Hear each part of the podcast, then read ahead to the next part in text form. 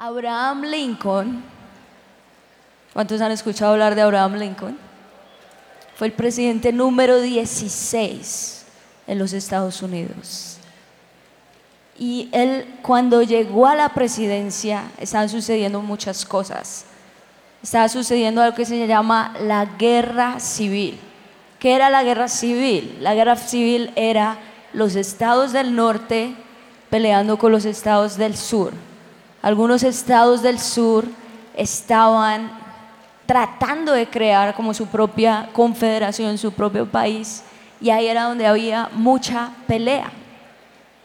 Él llegó en un momento muy crítico a la presidencia. En ese momento la esclavitud era muy, muy grande y él siempre había pensado que todo el mundo debería ser libre y había muchísimos esclavos en el sur, más que todo. Así que en un momento muy crítico de la guerra, él sacó una proclamación que se llama el Emancipation Proclamation para todos los esclavos. Y mire lo que dice el Emancipation Proclamation.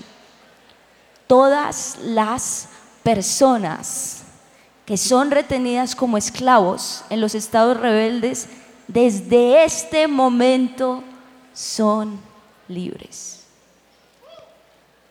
Imagínense esos afroamericanos que ellos solo peleaban por salvar su vida, por su libertad. Yo estaba viendo un documental de esto. Cuando les llegó esa proclamación, la empezaron a proclamar en todo lado, en las iglesias, en todo lado. Y ellos decían, desde este momento son libres. ¿Qué significaba esto? Que podían ser parte del ejército de los Estados Unidos, podían ser parte de la naval y desde ese momento hasta el final de la guerra, que fueron más o menos tres años después, 200 mil afroamericanos se enlistaron como parte del ejército de los Estados Unidos. Esto trajo libertad a ellos. Durante esta guerra, 600 mil 600 mil soldados perdieron sus vidas en total en todos los Estados Unidos. Y después de la guerra, me llamó mucho la atención esto que sacó el presidente Abraham Lincoln. Dice, yo concluyo que estos muertos no han muerto en vano y que esta nación, sometida a Dios, tendrá un nuevo nacimiento de libertad y el gobierno de la gente, por la gente y para la gente no perecerá de la tierra. Lo que más me, impacta de esto es la parte que dice sometida a Dios. Diga conmigo, sometida a Dios. De una vez más, sometida a Dios. ¿Qué estaba diciendo Abraham Lincoln? Que esta muerte no ha sido en vano. Que ellos estaban debajo de Dios y esto era lo que iba a traer libertad a toda la nación. Entendió que el primer principio era Dios. Diga conmigo, Jesús es primero. Dígalo más fuerte, Jesús es primero. Aún más fuerte, Jesús es primero. ¿Y qué dice Mateo 6:33? Por lo tanto, busquen primeramente el reino de Dios y su justicia, y todas estas cosas les serán añadidas. ¿Busquen qué? Primeramente el reino de Dios. Saben, hay mucha gente que viene a la iglesia no por Dios, sino porque necesitan algo de Dios. Muchos vienen a la iglesia porque necesitan un milagro. Y conozco mucha gente, Señor, sáname de mi enfermedad. Señor, no tengo un empleo y uno todo contento, yo voy a orar y esta semana te van a dar el empleo. Y uno como líder, Señor, por favor, ora, uno mismo le ayuda a conseguir el empleo, le llena la aplicación, todo, le dan el empleo y no vuelve a la iglesia. ¿Cuántos conocen personas así? Así, yo, no mentira. Pero mucha gente viene, Dios le hace el milagro y no vuelven. ¿Qué tipo de cristiano eres tú? Tú estás acá en esta convención para que Dios te haga tu milagro. Tú estás acá para conseguir novio o novia. O tú estás acá por Dios. ¿Cuántos están acá por Dios? Y si Jesús es primero, la palabra lo dice muy claro. Todas estas cosas os serán añadidas. Todo lo que tú anheles, todo lo que tú desees, será añadido. Pero nunca pierdas tu mirada de Jesús. Como iglesia estamos en 30 días por la vida. ¿Cuántos están haciendo estos 30 días por la vida? Y miren, ha sido tan poderoso, estamos, estamos estudiando el libro de Daniel. Daniel, había un decreto de muerte sobre la vida de Daniel, que prácticamente ese decreto era específico para destruir a Daniel, porque él era un gobernador, no tenía tacha alguna. Miren, Daniel tenía más de 50 años cuando lo iban a, a meter al foso de los leones. Uno piensa que es un jovencito, pero ya era más avanzadito en edad. Y ese decreto era porque no tenía tacha alguna, llevaba muchos años como político, no tenía nada en contra de él. Bueno, lo único que tenemos en contra de él es su fe, vamos a atacarle su fe. Y ahí sacaron ese dicto, 30 días, donde nadie podía orar. Póngase a pensar eso, son solo 30 días donde no puede orar. Cualquier persona dice, no, pues lloro con los ojos cerrados, con los ojos abiertos, como en lenguas donde nadie me vea. Pero Daniel no, las ventanas bien abiertas y tres veces al día oraba.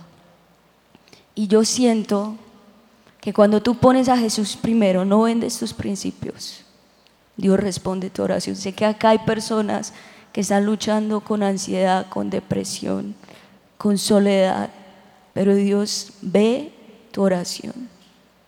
Dios ve que tú has decidido decirle, Señor, tú eres primero. Tú eres primero. Y yo te digo de parte de Dios, en estos 30 días tú vas a salir de muerte a vida. Tú vas a salir de esa enfermedad en victoria, porque Dios es el que pelea por ti.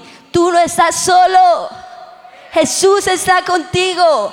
Y si tú dices, Jesús es primero, dilo bien fuerte, Jesús es primero, Jesús es primero, Jesús es primero.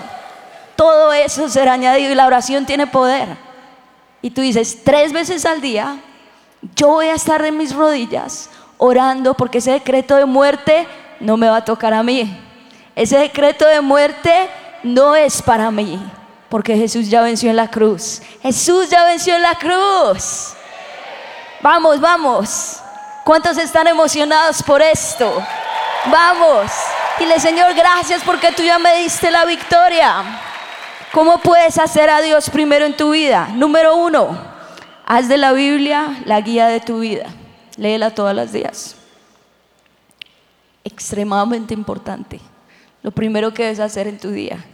Número dos, toma unos minutos para meditar y escribir una aplicación personal. Extremadamente importante. Si tú lees y al final de tu lectura no te acuerdas nada de lo que leíste, fue una mala lectura. Y me pasa a mí a veces, me tengo que leer dos, tres veces el mismo capítulo para entender. Y la parte de meditación, extremadamente importante, donde tú escribes. Ora consistentemente, por eso estamos 30 días por la vida diciendo, Señor, mi nivel espiritual tiene que estar acá. Y eso es lo que Dios va a hacer contigo en estos 30 días. Y número cuatro, siendo fiel con tus diezmos y ofrendas.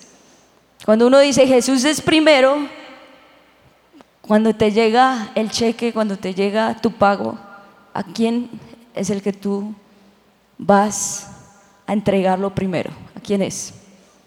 A Jesús. Así es como se sabe dónde está tu corazón.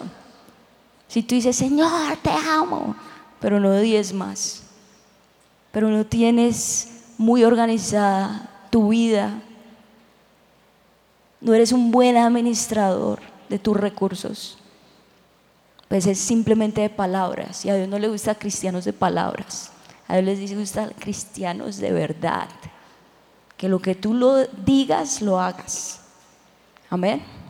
Cuando vemos la vida de Daniel, si tú ves el capítulo 1 de Daniel, él tiene mentalidad de crecimiento. Él tiene una mente diferente. Cuando llegan los babilonios y los atacaron y los capturaron, a Daniel y a sus tres amigos, porque Daniel es linaje real de David, se los llevaron al, al palacio. Aparentemente, uy, qué chévere, por lo menos te tocó en el palacio. Pero le trataron de quitar todo. Pero como ustedes saben, él dijo, yo voy a ser diferente, yo no voy a vender mis principios y yo no me voy a contaminar con la comida del rey. Y en ese momento, ¿qué dice Dios? Él los hizo diez veces más.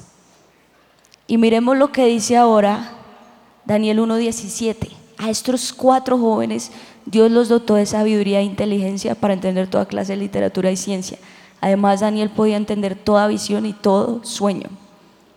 Diga conmigo, Dios los dotó de sabiduría e inteligencia. Daniel y sus amigos tenían muchas habilidades, pero una de las más grandes habilidades fue la inteligencia, la sabiduría. Hay otra versión que dice, ellos podían entender todo en cuanto a libros y en cuanto a la vida. O sea, no eran cristianos que no estudiaran, eran cristianos que estudiaban y que tenían una mentalidad de crecimiento. Eso es lo que te quiero hablar. Mentalidad de crecimiento. Miren, para mí esto es revolucionario, porque yo admito que por muchos años no tuve este tipo de mentalidad. Hace un par de meses, bueno, el año pasado, es como que uno se siente como que, Señor, ¿qué estoy haciendo con mi vida? ¿Cuál es el propósito? Me siento como estancado. Hago muchas cosas, pero no hago nada. No sé cuántos se han sentido así. Bueno, yo me estaba sintiendo así. Empecé a estudiar unos libros de liderazgo, porque yo soy así súper hacedora. Me gusta así tener metas, vamos, pero estaba haciendo todo mal. Cero resultados. Y bueno, empecé a estudiar, fue a un, fue a un curso una convención de liderazgo. Y yo, wow, aprendí muchísimo, todo con principios cristianos. Y saben cómo cuando llega el momento que se te prende el bombillito y que tú dices, ya entendí, ya entiendo lo que debo estar haciendo, ya entiendo el problema. ¿Y saben qué era el problema? Yo. Me di cuenta que el problema era yo, que tenía una mente fija que yo pensaba que sabía hacer las cosas, pero no sabía nada. Y en ese momento yo dije, Señor, tengo que ponerme a estudiar, tengo que ponerme a mejorar muchísimo porque no sé nada de esto y tengo que ser el ejemplo en todo, así que me voy a poner a estudiar. Y empecé a hacer esto. Hay una investigadora que se llama Carol Dweck que habla de dos tipos de mentalidades la mentalidad fija de la mentalidad de crecimiento. Les voy a hablar un poquito de esto. La, mentalidad fija. La gente cree que las cualidades o capacidades son características fijas.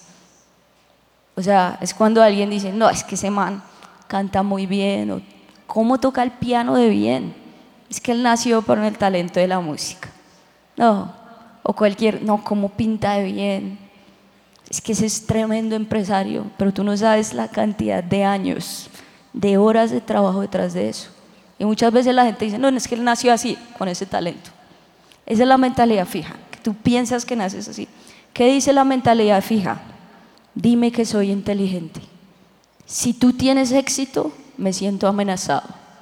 Que es donde viene la envidia cuando a otro le va bien. ¿Soy bueno en eso o no lo soy? No perseveras. No me gusta ser desafiado. Cuando me frustro, me doy por vencido. Mis habilidades lo determinan todo. Cuando fallo, significa que soy, que no soy bueno. Ahora, ¿qué dice la mentalidad de crecimiento? Puedo aprender todo lo que quiera. Eso dice la mentalidad de crecimiento. Cuando me frustro, persevero. Quiero desafiarme a mí mismo. Cuando fracaso, aprendo. Si tú tienes éxito, yo me inspiro. Mi esfuerzo y mi actitud lo determinan todo. En cuanto a las habilidades, la mentalidad fija piensa que es algo con lo que se nace. Entonces, no, es que esa persona habla súper bien, él tiene que ser un líder. Ya piensas que es así. Y el de la mentalidad de crecimiento dice, sabe que viene del trabajo duro y que siempre se puede mejorar. Diga conmigo, siempre se puede mejorar. Una vez más, siempre se puede mejorar.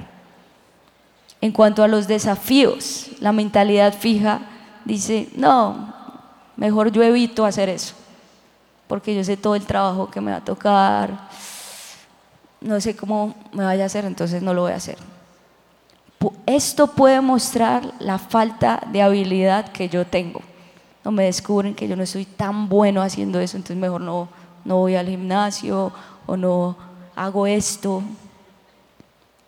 Se da por vencido rápido, no persevera. Mucha gente, 30 días de oración, tres veces al día, orar por tres personas. No, mejor eso yo no lo hago y me voy por vencido rápido. Lo hiciste dos días y no seguiste. En cuanto al esfuerzo, la mentalidad fija dice, no, eso es algo innecesario. Es algo que tú haces cuando tú no eres tan bueno. Y la mentalidad de crecimiento sabe que es algo esencial, el esfuerzo. Es el camino para llegar a la excelencia. Muy importante el esfuerzo. En cuanto a la retroalimentación, la mentalidad fija se pone a la defensiva. Miren, esto para mí ha sido también un cambio de mentalidad. Mi esposo y yo, aun cuando predicamos, tenemos retroalimentación, crítica constructiva. Y es muy bueno, al principio a no le gusta, pero tú dices, ok, a la próxima voy a mejorar en esto. Y no es como que si te dicen, oye, de pronto puedes mejorar, ya no, no me quiere, le caigo mal, lo toma personal. La mentalidad de crecimiento dice, wow, gracias, esto me sirve mucho, es algo que debo aprender. E, y también va a identificar las áreas para mejorar. en cuanto a los fracasos, la mentalidad fija culpa a otras personas y se desanima. Eso me pasaba a mí. Cuando yo fui a este curso que yo les dije, yo también me sentía estancado en el ministerio, en todo. Y yo, no, pero es que mis discípulos no me están haciendo caso. Es que uno se pone como a culpar a los otros. Pero un principio muy claro es que cuando tu grupo o el área en el que tú estás al frente y tú eres el líder no está dando fruto, la culpa es del líder. Es mi culpa. Y ahí es cuando yo dije, Señor, soy yo. Y si yo cambio, voy a llevar a mis discípulos a cambiar también. Es muy importante esto. En cuanto a los fracasos, se desanima y la mentalidad de crecimiento cuando tiene un fracaso o que no le va muy bien en algo, dice, lo usa como un llamado de atención para trabajar más fuerte la siguiente vez. Dios te llamó a ser un líder y no un seguidor. Dios te llama hoy a ti a tener mentalidad de un gran líder y no de un seguidor. ¿Cómo piensa un gran líder? Con esa mentalidad de crecimiento, no con la mentalidad fija. Y yo aquí veo los grandes líderes de Colombia, los grandes líderes de Sudamérica, los grandes líderes de Perú, los próximos políticos, presidentes, empresarios. Dios te está dando mentalidad de dueño de una empresa, mentalidad de dueño de un departamento. Miren, si ustedes aprenden esto de la mentalidad de crecimiento, Se les va a prender el bombillito y ustedes van a decir, wow, puedo hacer todo lo que quiera porque Cristo está en mí y Él es el que me fortalece a ser mejor. No más con cristianos mediocres, no más con que si tú estás en tu empleo eres mediocre. No, tú vas a ser el mejor porque tienes una nueva mente en Cristo. Quiero que leamos este versículo y que tú lo creas para ti mismo. Romanos 12.2 de la nueva traducción viviente dice, no, vamos a leerlo al mismo tiempo. Uno, dos, tres. No imiten las conductas ni las costumbres de este mundo. Más bien dejen que Dios los transforme en personas nuevas al cambiarles la manera de pensar entonces aprenderán a conocer la voluntad de Dios para ustedes, la cual es buena, agradable y perfecta. Diga conmigo, dejen que Dios los transforme al cambiarles la manera de pensar.